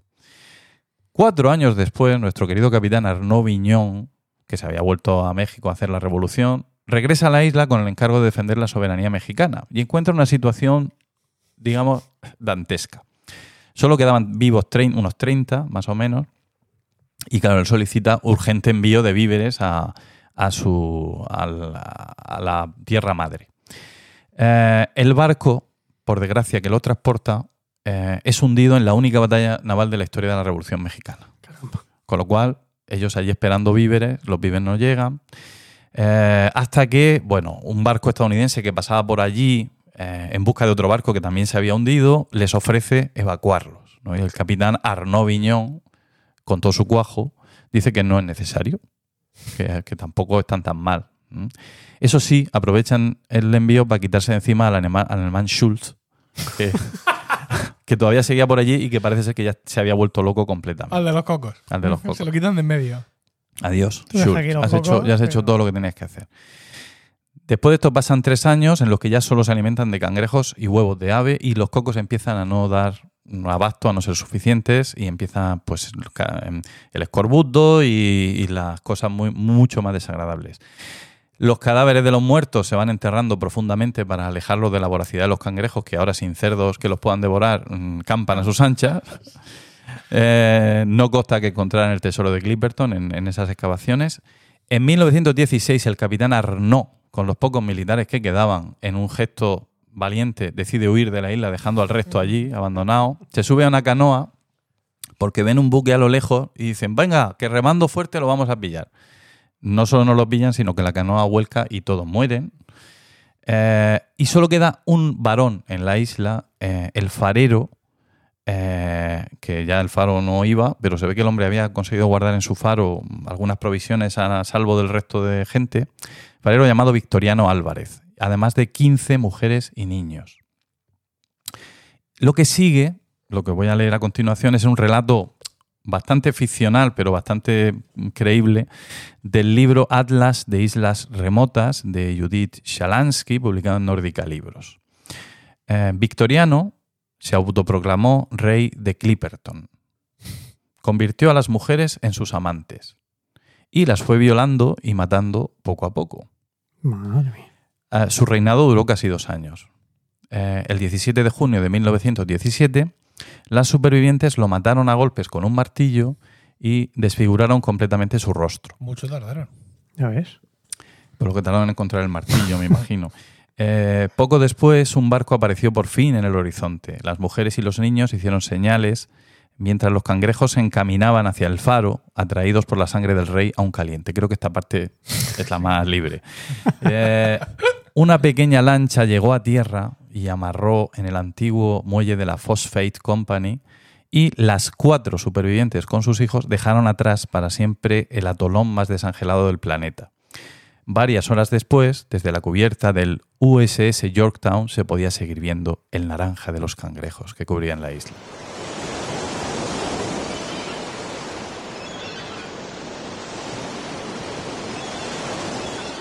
A día de hoy solo se acercan a Clipperton algunos radioaficionados que a menudo se tienen que dar la vuelta antes de pisar la Tierra ante las dificultades del desembarco y algunos científicos como el capitán Cousteau, que estuvo en Clipperton. Allí le reciben, en el mejor de los casos, un sol cegador, los tataranietos de los cangrejos y un sinfín de despojos, particularmente objetos de plástico que la marea ha arrojado a sus playas en las últimas décadas, entre las cuales siguen criando con total naturalidad las aves. De hecho, hay un vídeo, se llama Proyecto Clipperton, que lo podéis ver, donde se ve científicos describiendo pues, desde varios puntos de vista todo lo que ha pasado eh, a lo largo de la historia en ese, en ese atolón y se ven imágenes de, de los despojos, de las aves, de todo esto que estoy contando. Cerdos ya no quedan, pero sí los cocoteros de Schultz y la catedral pétrea en la que se resguardaban los habitantes durante las fuertes tormentas. Así que, como veis, el epónimo Isla de la Pasión, o el topónimo Isla de la Pasión, pues estaba muy bien puesto, quiero decir, fueron unos visionarios. Una pregunta retórica, ¿iríais a buscar una isla como Clipperton? Eh, no. Bajo Ni ningún de concepto. coña. ¿Nunca jamás? ¿Qué No. va? Por afán de aventura, de- de- ¿Aventura? de- de- de- Qué desastre, no nos Ah, conoces en absoluto. Os Aventura. conozco pues perfectamente, por eso digo que era retórica. Para mí, Hombre, la, José Miguel, igual, buscando una sociedad utópica. para mí la mayor aventura es adentrarme en los pasillos centrales del Lidl, a ver qué han puesto esta semana. Hola, ¿has ido? Esta semana no, Ah, no me he atrevido. Me da miedo. claro. Bueno, pues entonces termino ya eh, citando de nuevo a Judith Shalansky en su Atlas de Islas Remotas, libro, por otra parte, mm, estupendo, que es El paraíso es una isla y el infierno también. Hay que ver eso. Hay que de eso. Ya está, he sido muy breve, ¿no? Sí. Igual se me ha hecho corto el tema. A mí se me ha hecho cortísimo. Total. Qué va, qué va. Por lo que he disfrutado. Sí, sí. Los, Muy ca- bien. los cangrejos son, eh, Uf. son Lo peor. lo peor, totalmente. Sí. Son de la, Además, piel, van de para la piel atrás. del diablo. Te estás acordando de- por, por la casa del dragón, ¿verdad?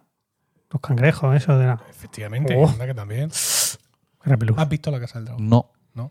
no. Pues cangrejos. ¿Qué estás viendo ahora? Ahora nada. ¿1899 no lo estás viendo? No. Oye, han sacado una serie que, basura- que decía ahí el, en el periódico que bebe de, con- bebe de Lost muchísimo. Que es, eh, com- 1899. sí, no, no sé.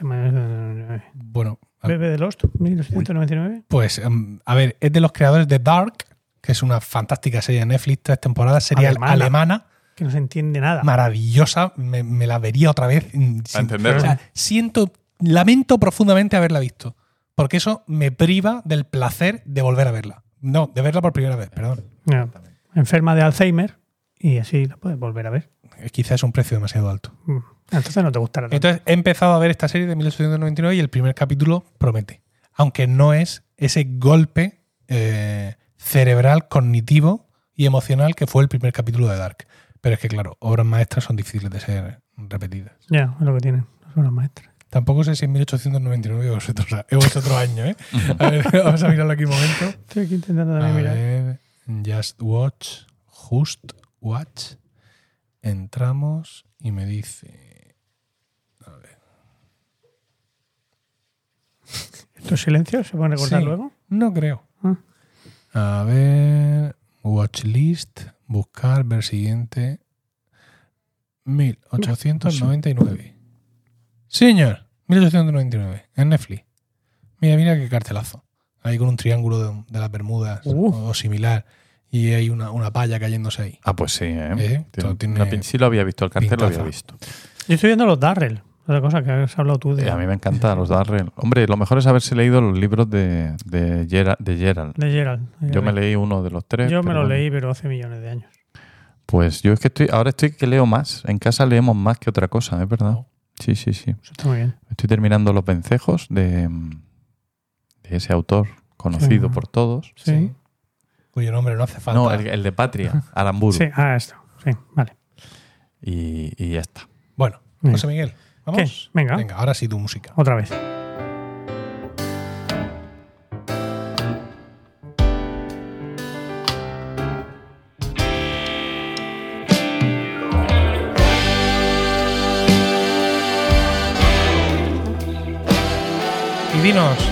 Miguel, ¿de qué nos vas a hablar hoy?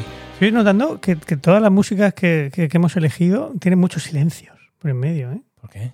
Que sí, pues. eh, Tan, ta, tan. ta, ta, La mía ¿Verdad? ta, la tuya Antes eran todas muy continuas. Muy sí, continuas. sí, sí. no. Breve. La mía no, la mía no tiene silencio. No, la tuya no, la, tu- la tuya no, la tuya es muy efervescente todo el rato. Pero la de el podcast, mm, la, la de los romanos en- también tiene muchos silencios. Sí, la de Diego tampoco. Lo que pasa es que Diego es una. ¿Os acordáis de la de Diego? No, No, ponla, ponla. la verdad.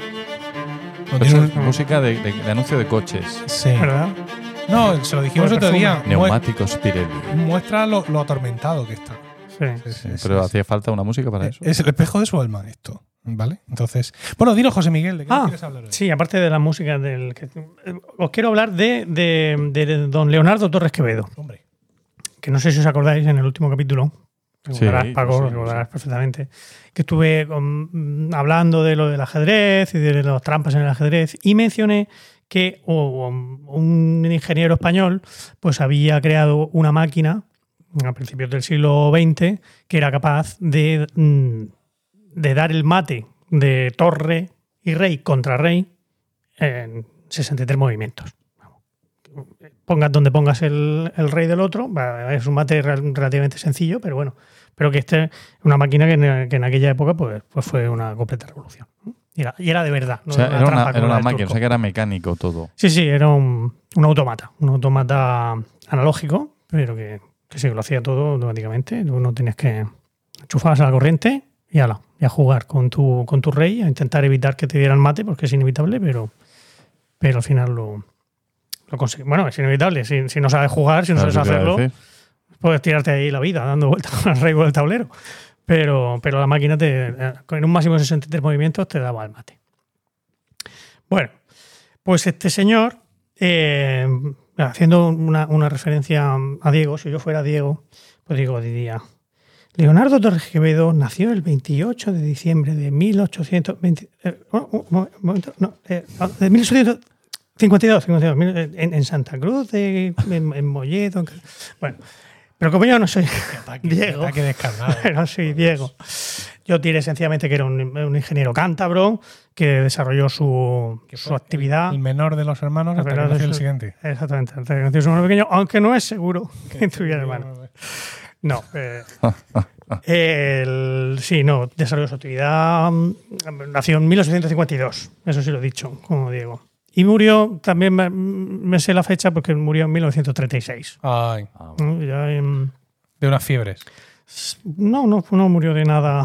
Fue de- de fusilado, viejo. fusilado. Fue de Ah, vale. viejo, de viejo. Bueno. Sí, no, ya tenía ochenta y pico años el hombre.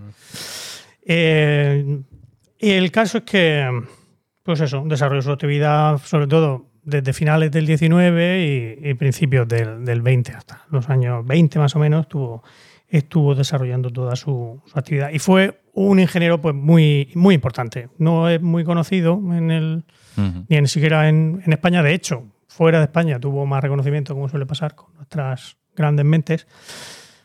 Pero bueno, suena un poquito en los ambientes de la ingeniería. Hay un museo en, en la Escuela de, de Ingenieros de Caminos de Madrid. Hay un museo, el Museo Torres Quevedo, donde se guardan muchas de sus creaciones.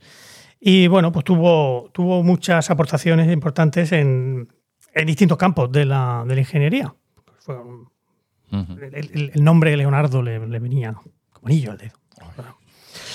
Eh, uno de esos campos pues fue el de los transbordadores, eh, que luego han sido los, eh, los teleféricos y todo esto, bueno, en aquella época los llamaban transbordadores. Simplemente pues, pues eso, algún tipo de... El primero que hizo, que lo hizo allí en su pueblo, era simplemente una silla tirada por, por dos vacas que servía para, para cruzar un, un- un- Sí, un vado, un desnivel. Sí, de, de 40 metros, eh, pero ya le sirvió para plantear las primeras patentes para eso. Y el hombre pues terminó, el más famoso que, que construyó es uno que sigue hoy en día en, en uso, que se estrenó en 1916 y que hoy en día siguen usándolo en Canadá, en, las, en el río Niágara, cerca de las cataratas. Hay una zona que se llama el, Whirlpool, el, remolino, que pues el, cruza el río Niágara desde, en, dos puntos que están en, el propio Canadá, aunque el río Niágara hace de, frontera con Estados Unidos, pero tú el punto de origen y el de destino están los dos en Canadá. Pero en el caso más o menos un kilómetro que tiene de, recorrido el bicho este, pasas hasta cuatro veces la frontera entre Estados Unidos y Canadá. Y como dicen en la página web, dicen, pero no necesitas pasaporte. No, hay problema. Eh, está muy chulo. el- o sea, es un. Mantienen todavía el. es que como es el, como es el mismo, ha habido, ha habido pequeñas reformas, pero en, en la base sigue siendo. Sigue siendo, sigue siendo lo mismo. Pero me está diciendo que es una silla colgada de un- de una No, cuerda. este no es una silla. Ah, La vale. La silla colgada de la cuerda Es era- su era pueblo. de su pueblo. Ya. Aquí esto luego ya fue mejorando. Esto es como si fuera un pequeño autobús Ah, vale. Pequeño- un pequeño autobús. de una cuerda. de muchas cuerdas. Vale. Sí. sí, caben 36 personas. 36 personas. 36 personas que te ponen ahí y te van a 7 kilómetros por hora, más o menos si fueras rapidito. gente que hoy se monta en una cosa que alguien fabricó en 1916 Correcto. para por- pasar por encima del Niágara. Eso es. Y- una dice- zona de Es un kilómetro y, nada más, y dices Emilio. tú si me voy a ir yo a buscar la isla. Pero si es que no pero que, que a buscar el peligro no hace falta irse a ningún sitio, ya viene el peligro solo. Pero que esto es mm, segurísimo. De hecho, tiene, de- decían también ahí en la, en la web, que tiene unos cochecitos de no sé qué para que, que- donde caben cuatro personas por si hay que evacuar. ¿Lleva si, se- remos? Si se queda en medio. No, lleva remos. Pero tiene un, un motor diésel por si acaso se queda sin electricidad y, eso, unos pequeños transportes auxiliares como si fueran de las navecitas que salen de la nave nodriza que no los han usado nunca para rescatar a gente porque no los, los han usado para, para entrenamiento pero que no, han- no- no ha hecho falta nunca utilizarlos en los mm, 106 años que lleva en funcionamiento Anda, el bicho te cobrarán por subir ahí incluso. sí, sí, eso sí, claro bastante digo yo bueno no tengo ni idea pero sí Y saben contar Pero es, que es muy bonito está chulo aquello un río. pero un río bueno, es un río mm, muy grande ¿Un lago o qué?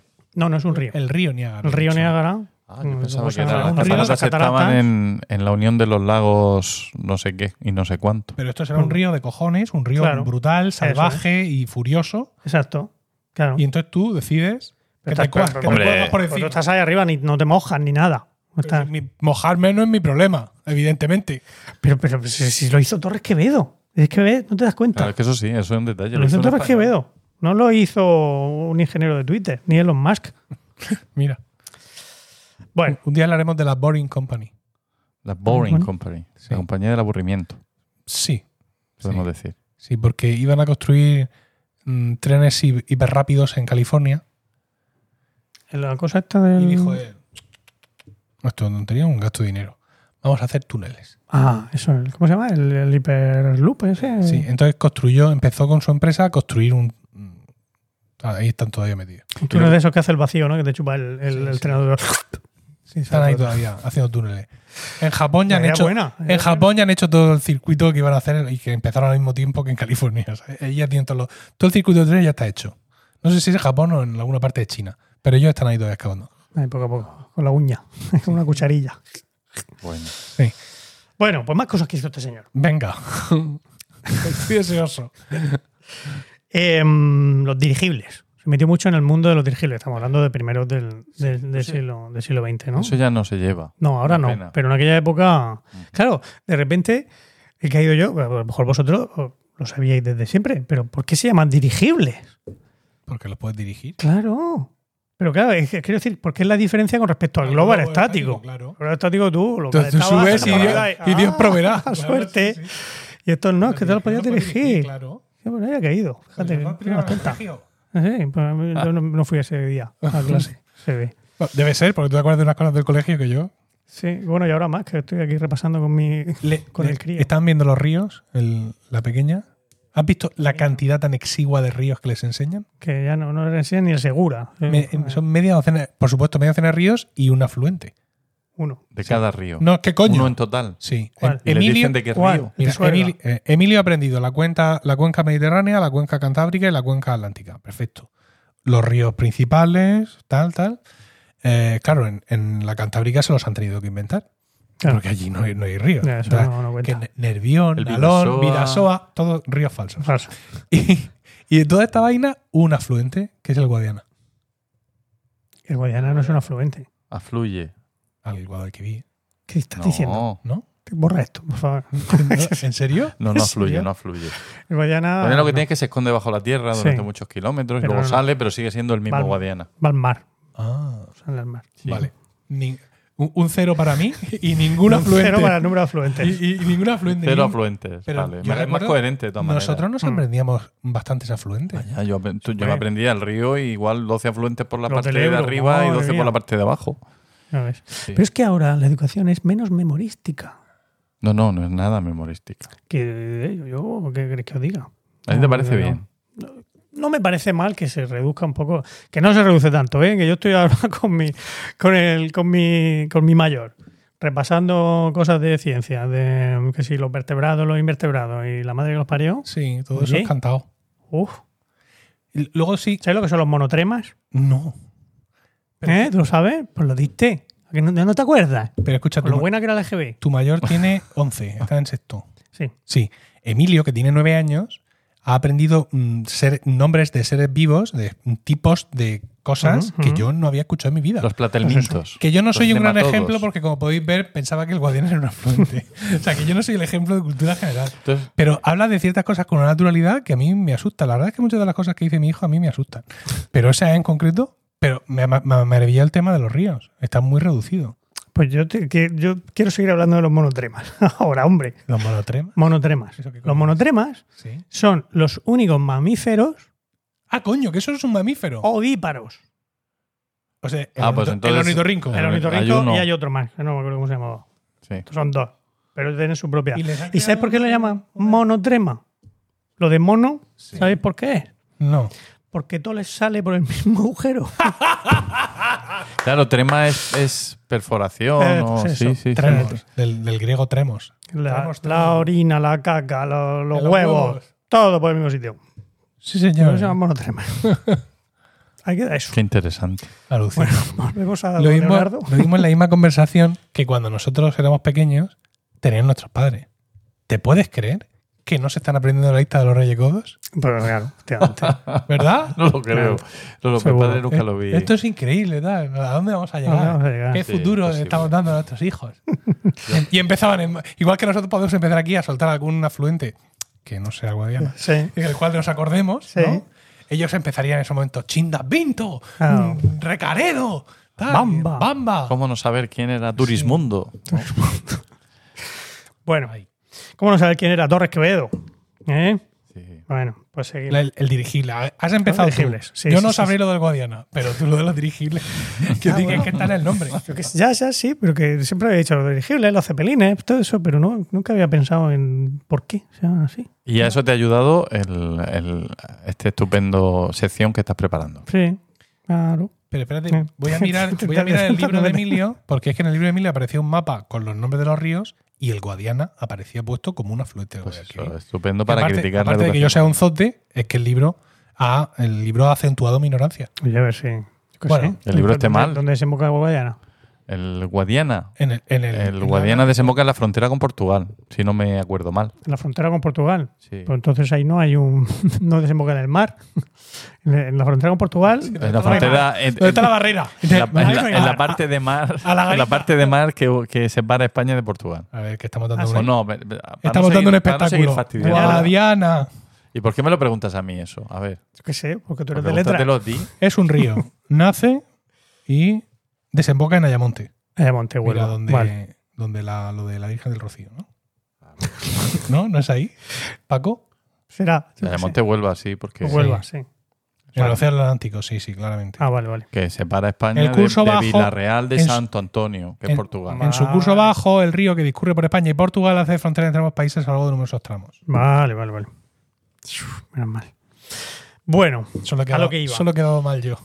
Uno de tres romanos. no, No, está bueno, mal. yo tampoco. eh, bueno, venga. Bueno, venga. vamos a lo que íbamos. Sí, Que, que pues este señor dirigió la construcción del primer dirigible español, claro. el España, lo llamaron. Lo. ¿Cómo le llamamos? ¿Cómo le llamamos? Lo dirigió. Dirigió la construcción. Oye, pues ¿qué pasa? La reina Isabel llamó Britannia al barco ese suyo. Claro, no, no. Pues ya hace está, muy bien. toma por culo. Elizabeth. Bueno, de hecho, luego intentaron hacer un Hispania y ese no. No. Ese no salió, porque España. era muy caro. El España, pero el España sí. El España estuvo por ahí dando, dando tumbos por, lo- por los aires. Y gracias a las investigaciones de este señor y a los diseños de este señor, porque los dirigibles que había en aquella época tenían muchos muchos problemas, pues el, el España fue un, un dirigible mucho mejor que los que había en, en su época y de hecho esos diseños los, ah, luego se los vendió, les vendió la patente a los franceses, a los ingleses, incluso la- a los japoneses. El, el- el ejército japonés también tuvo dirigibles con, basados en, el, en los diseños de, de Torres Quevedo. Pues hombre, un gran mérito para este patri- compatriota. Y luego se utilizaron en, en la Primera Guerra Mundial, se utilizaron varios dirigibles de, de estos. Los franceses y los ingleses utilizaron dirigibles con los diseños de. con la patente que utilizaron, sobre todo los franceses, del- de este tío. Bueno. Entonces ya nos metemos en la parte más tecnológica, digamos. Esto ya mm, todo era más mecánico, puramente mecánico. Y en, el, en el mundo más tecnológico, eh, una de sus grandes hitos fue el telequino. El telequino pues, es considerado como el precursor del mando a distancia. ¿no? Lo que hacía era, un- tenía- una máquina que tenía había un, un emisor y un receptor que lo podías poner. Pues en, eh, él, él lo pensó, lo pensó originalmente precisamente para dirigir los dirigibles. O sea, para poner el, el- el receptor en el dirigible y que se moviera, se, se pudiera controlar desde, desde tierra. Porque como también tenían sus problemillas de seguridad los dirigibles, que se el Hindenburg, si no, que lo de Hindenburg fue muchos años después, fue en Sí, 30, 30 y muchos. Y ahora es el nombre de la aplicación para editar podcast que usamos en Emilcar FM. Exactamente, que tú, cuando digo Hindenburg, lo primero que te viene a la cabeza es eso, ¿no? Totalmente. Eh, pues eso, su idea era, era, era para eso. No llega- al final no llegaron a utilizarlo para, para mover dirigibles, pero sí que hizo una demostración en, mil- en 1916 en el, en el puerto de Bilbao, allí con Alfonso XIII de, de cuerpo presente, eh, moviendo una, una barca por el, por el este de- por el puerto de Bilbao desde, desde tierra. Básicamente la cosa consistía en mandar una especie de código Morse por, por la misma-. Sí, bueno, ondas hercianas, eh, que se las mandaban al, al bicho y el receptor estaba preparado pues, para recibir esos códigos y saber lo que tenía que hacer en un dependiendo de, de los comandos que le mandaras desde allí. Y de hecho, en, en el año 2006, el, el, el IECUBO, el Instituto de Ingenieros Eléctricos y Electrónicos, le re- reconoció el telequino como uno de los grandes hitos de la, de la ingeniería electrónica mundial, de la, de la historia de la ingeniería. No, Fíjate. cuidado.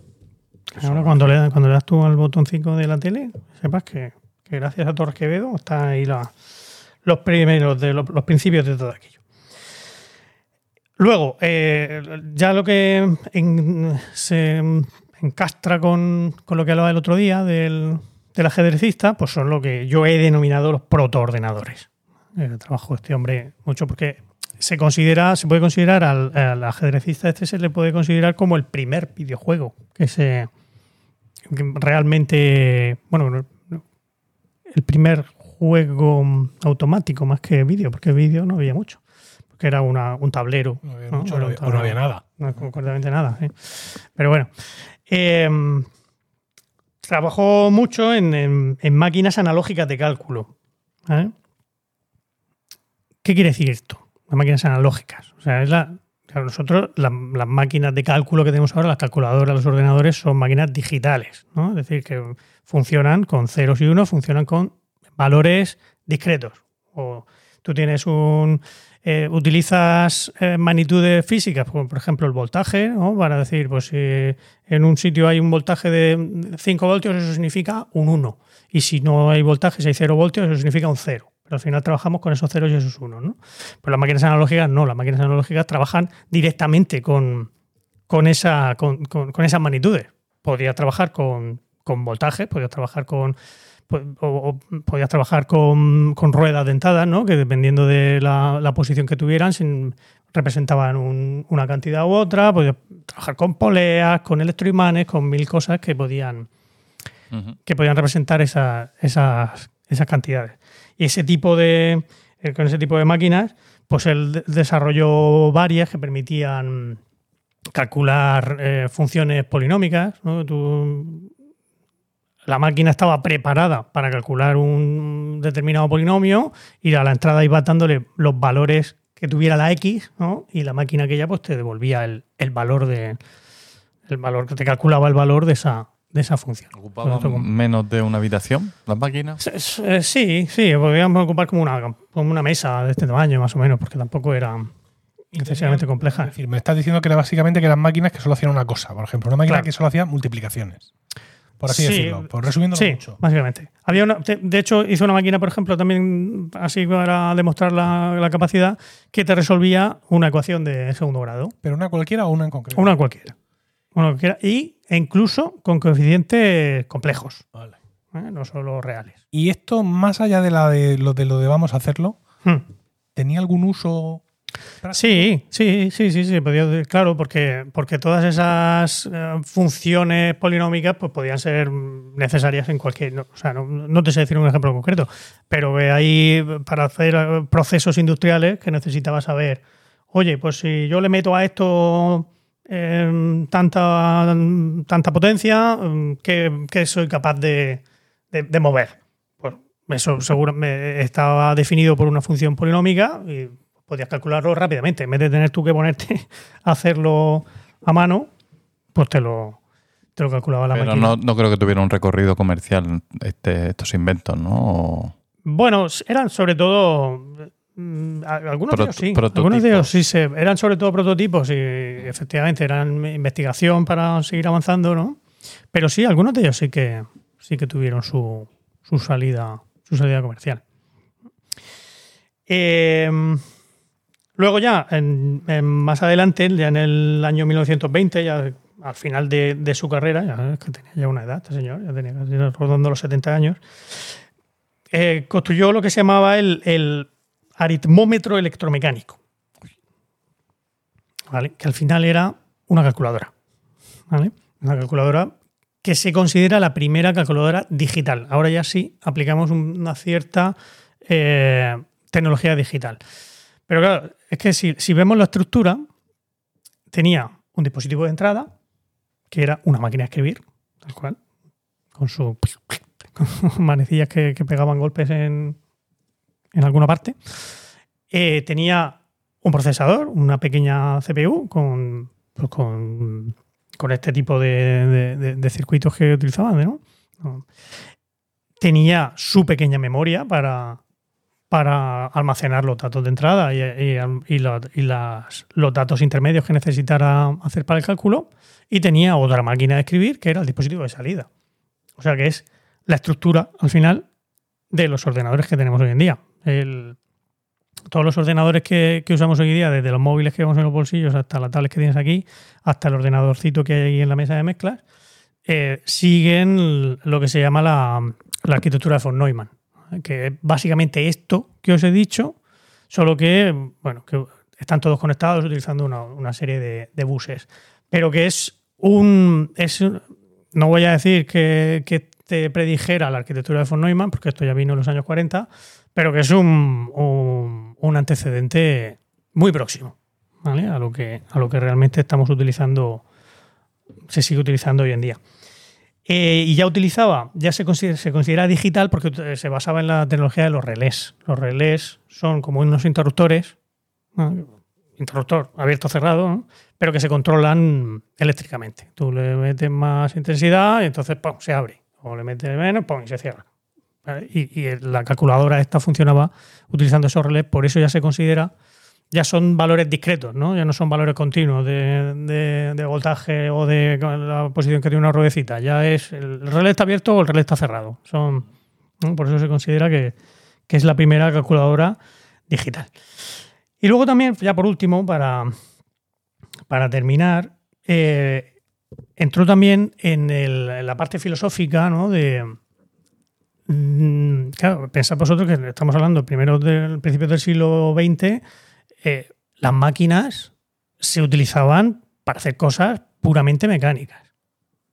Eh, el plantearse que una máquina se puede utilizar para hacer algo que no sea mm, absolutamente mecánico, sino que pueda empezar a reemplazar eh, los trabajos de un de una persona, ¿no? De un- que, que necesiten un cierto razonamiento, pues eso era algo que estaba, eh, digamos, por ejemplo, el mismo Descartes había dicho, muchos años antes, ¿no?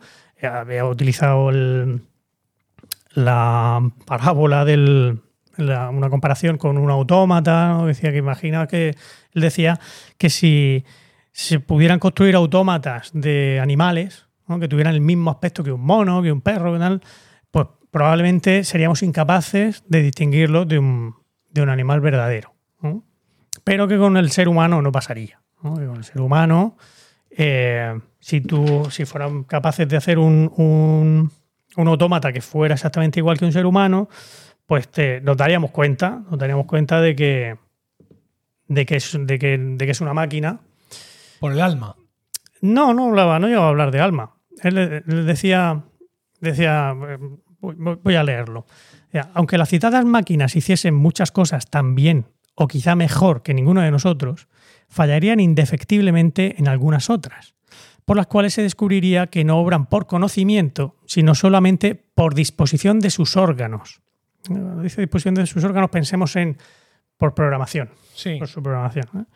Porque mientras que la razón es un instrumento universal que puede servir en toda clase de eventos, esos órganos, esa programación, esos, esos programas, tienen necesidad de alguna disposición particular para cada acción particular. De donde se sigue que es moralmente imposible que una máquina las tenga en número suficiente para permitirle obrar en todas las eh, ocurrencias de la vida de la misma manera que nuestra razón nos lo permite. Es el mismo precepto que usan en Blade Runner para detectar a los replicantes. Bueno, eh, hablan más de recuerdos, ¿no? Eh, recuerdos era- Sí, pero al final es. Hmm. Claro. Lo que decía este hombre, eh, Torres Quevedo, decía que, bueno, que Descartes parecía que, que lo que, mm, que venía a decir que el, que el autómata tenía que razonar por sí mismo. Cuando en realidad lo que el autómata, o sea, no es el autómata el que tiene que razonar, decía este, sino que es el su creador el que tiene que pensar de antemano y eh, prever todas esas situaciones en las que se puede encontrar el, el autómata y para que, para que pueda reaccionar. Claro. Claro, que realmente leyendo lo que dice Descartes no es eso exactamente, ¿no? Lo que dice Descartes es que no se puede prever todas las condiciones en las que, en las que se Lo va que a pasa es que Descartes, como está muy lejos de que esto ocurra mínimamente, Claro. es, es muy utópico. Y habla del reemplazo absoluto. Claro, Torres Quevedo, que ya está en el ajo, claro, lo que habla es de hacer un robot que te corte el pan. Y dice, hostia, pues para cortar el pan, ¿sabes? Claro. Yo creo que me puedo apañar. ¿No? Claro. Puedo con relés o con lo que tenga aquí ahora mismo en Claro. 1920 a mi alcance, lo puedo conseguir. Claro, Exactamente. también. Torres Quevedo es un ingeniero, sin que eso suene peyorativo, y Descartes no. Y eso hace que él lo plantee de otra manera. ¿no? Mm. Sí, hace siempre un, un enfoque más filosófico. De todas maneras, este hombre eh, mm, perteneció, sustituyó a, a Pérez Galdós en la Real Academia Española, en el Sion N. El- o sea, que, era- que también sabía de... Pero sí, también, eh, pero porque como experto en lenguaje técnico o No, no lo sé, pero... bueno, porque algo por habría supuesto, escrito que tuviera, las que tuviera mérito, sí. aparte de las academias científicas, me ingresó también en la, en la Real Academia Española. Se O sea que descubrir a un polímata. sí que lo era. Sí, Y también a un monotrema, no que lo fuera, sino que ya sabemos lo que es gracias a ti. Sí, eso también. y bueno, pues nada, espero que os haya resultado Muy interesante e instructivo. interesante. Mucho. ¿Tendrá este hombre mm, calles? Sí, ¿Tendrá en Cantabria seguro. institutos? Torres Quevedo, seguro. Sí, me suena a mí también. Y es Torres Quevedo. Y ya os digo que, que ahí en, la, en Madrid el, hay el Museo Torres Quevedo tiene un montón de cosas, pero también es un poco triste porque las fotos que he encontrado de, de los prototipos que guardan en el museo están todos llenos de polvo. O sea, ni, ni siquiera para hacerle la foto le han pasado el plumerico. Qué mal. Pero bueno, pero ahí está, ahí está el, el prototipo del ajedrecista, está el prototipo de, del aritmómetro electromecánico y está muchas otras cosas. Aparte de, de, mm, los componentes que tuvo que, que él descubrió usar, también sí. para poder hacer todo esto, que tampoco... Que tampoco es que fuera, venga, me voy a la ferretería, compro unas cuantas tuercas y lo monto. No, tuvo que diseñar cosas muy complejas para la época. Así es que desde aquí, este sentido homenaje. Muy bien. Muy chulo. Pues sí. Muchas Pues gracias. Nada, eso. Más cosas. Diego, tu sé. turno. No, no está. está en una casa rural. Pretendía grabar su sección, Sí. Y mandarla. que es la segunda parte de Mujeres en torno a Felipe II, y sí, mandarla. Las dos mujeres que le faltaban. Sí, pero hemos dicho que no. Nada. Ya, pero es que, hemos dicho que no. Que la haga aquí en director si se atreve. Y ni siquiera ni siquiera lo ha hecho. No, ha dicho, ay, no lo he hecho. Ay, Es que está cogiendo ahora algunas setas del monte, seguramente. Seguramente. Ay. Bueno, eh, con esto hemos llegado al final de este sexagésimo tercer capítulo que esperamos hayáis encontrado gratificante y divertido. Gracias por el tiempo que habéis dedicado a escucharnos. Esperamos vuestros comentarios en Twitter, arroba romanos locos. Esto Ah, ¿Qué ¿Quién más sabe? Lo re- ¿Mastodon? nos ¿Tenemos hace- cuenta ya? no, no es que nos hacemos un mastodón. Hay que hacérsela, claro que sí. ¿Sí? No. Vale, yo hago un mastodón. Sí, gratis. Claro, lo es. Hacemos un mastodón para el, para el podcast. Venga. ¿Vale? Es Eh. el primer podcast de la red con mastodón. Bueno, Porque hay podcasters, pero no hay podcast con Mastodon en nuestra red. Esto hay que decirlo. Bueno, ahí sí podéis, y si no, ya os encontraréis lo del Mastodon. Y por supuesto, siempre eternos en nuestro Discord, emilcar.fm barra Discord. Mientras llega nuestro siguiente capítulo, seguramente el próximo mes, recibid todos un saludo y recordad que ante cualquier adversidad de la vida, lo mejor es tomarse un segundo para respirar profundamente y decir: Están locos estos romanos".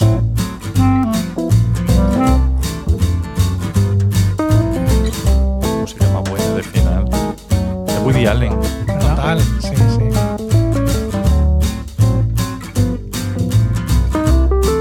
¿Tú sigues tocando la guitarra? No. Es que esto de clink, clink, clink, clink. Esto lo, lo, lo podrías hacer tú. Sí, hombre, sí. Esto lo puedo hacer yo. Y yo con la flauta, la flauta tenor, hago el. ¿Tú tienes tu flauta alto todavía? ¿haces esto? Sí, por ahí andará. Yo tenía una flauta abajo. Ah, la tuya era abajo. Ah, claro, la alta era la de Jaime. Sí. ¿La sacas para tocar con los críos? Pues no. Pues yo sí.